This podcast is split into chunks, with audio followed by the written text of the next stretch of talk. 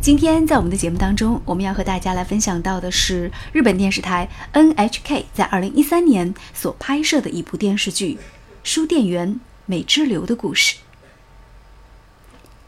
如果说有一天你在上班路上，你帮你的同事买了一张彩票，而这张彩票呢恰好又中了两亿日元，相当于人民币一千多万，你会作何感受呢？下面我们就来说说这个故事。书店员美之流的故事是户田惠梨香首次主演的 NHK 的剧集。它的原作是来自于佐藤正武的小说《遭遇》。故事讲述的是美之流在一个书店上班，是一个平凡的女性。她和九太郎呢交往了一年的时间，但是一直都没有办法下定决心结婚。实际上，她对于九太郎这个未婚夫还是有所挑剔的。而更大的原因来自于，他爱上了东京出版社的营业员丰曾先生，而且两个人之间有不伦的关系。有一天，他溜出了书店，原本呢只是为返回东京的丰曾送行，但结果呢就一起来到东京住下来了。这时候，他发现原本同事委托他购买的彩票，竟然是中了头奖两亿日元。美之流决定不告诉任何人，带着日记四处流浪。这时候呢，遇上了青梅竹马的初恋竹井。竹井发现了美之流中两亿日元的这个秘密。之后呢，东京追寻美之流的九太郎也被卷入到事件当中去。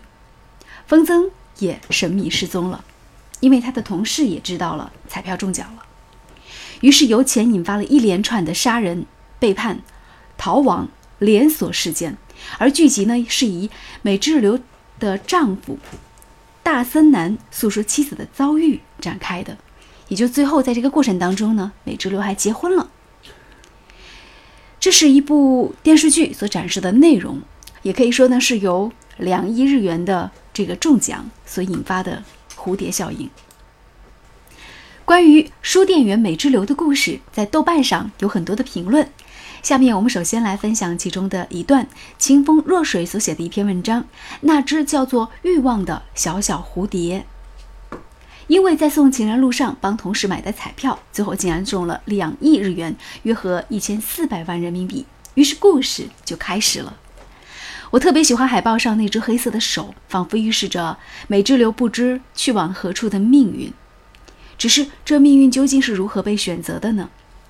美之流的心里有一个小小的蝴蝶，它的名字叫做欲望。每次轻轻扇动翅膀，美之流就会做出了看似简单冲动的事情。那句话怎么说的？一只亚马逊的蝴蝶震动一下翅膀，也许可以引起美国德克萨斯州的一场龙卷风。实际上，在每个人的心里，那只欲望的小蝴蝶都会扇动。如何面对解决是一个。巨大的课题，每个人都只有自己解决，而这就是人生，也就是生活。所以依然要说，这是一部可以去看的剧，因为你总是想知道一只蝴蝶究竟引起了怎样的飓风，对吗？其实总结一下来说呢，美之流的故事也很简单，就是他在上班路上帮同事买了一张彩票，然后中了一笔巨款。两亿日元相当于一千四百万人民币，在这样的情况之下呢，他犯了所有人都会犯的一个贪婪的毛病。那么他呢，将这个钱呢就贪污了下来，而且没有告诉同事，而且呢是逃到了一个就是没有人知道他在哪里的地方。但是没有想到，在这一路上呢，就有各种情感纠葛，甚至呢因为钱的问题，最后呢还发生了凶杀案。实际上也很好理解，就是一个屌丝突然之间拥有了无上的金钱，这时候。你有金钱之后，所有追逐金钱的人就会追逐你，但更多的人追逐你的时候呢，你就会陷入到更多的纷争当中去。关于书店员美之流的故事，我们来听听五月小龙的意见。你觉得美之流应该把这个彩票还给同事吗？我觉得这个问题根本就不用讨论啊！如果真真真正的能够发生在事实里面的话，我可以说百分之百的人应该都不可能把已经中奖的彩票要还给同事，这是不可能的，尤其。这笔费用不是说你中了五块钱、十块钱，哎，你中了一千万，你中了上亿的资金，然后你就把那个获奖彩票还给同事，如此高道德、高情操。我觉得这样的故事只生活在只生活在小说里面，但是实际上绝对没有人这么做的。而且尤其是啊，像这种所谓的委托购买彩票的方式啊，一是没有委托合同，二又没有什么任何的合那个协议，是吧？我可以说我是帮你买的，也可以说是我看到你给我这个号，我觉得也不错，于是我没有给你买，我自己用我自己的钱照你的号买了一个，不能这样说吗？也可以啊，是不是？我说不好意思，你要我买那个号，我昨天忘买了，两块钱还你。我今天早上看到你那个号，觉得还不错，我自己又买了一个中了，他是自己垫钱买的，你说是吧？这个事情怎么说得清楚呢同事没有？给他钱，他是垫钱买的。就是啊，如果同事没有给你钱的话，你自己花钱给他买了，那又怎么样呢？就和好比说我用所有的选号软件一样的，号码是你的，我选你的号，但是我用我的钱买了呀，谁付的钱就是谁的呀。而且更严重、更严重、更关键一点就是说，你现在获奖的这个资金完全是可以改变你命运的，在这样一个巨额资金面前，你可以连说你连班都可以不用上了，那么同事在哪呢？所以说，跟最明显的一个事情就是说，我可以这样说，一般这种情况下，人们最正常的选择就是说，把这个事儿不说了，钱是自己的。如果对方要找我要的话，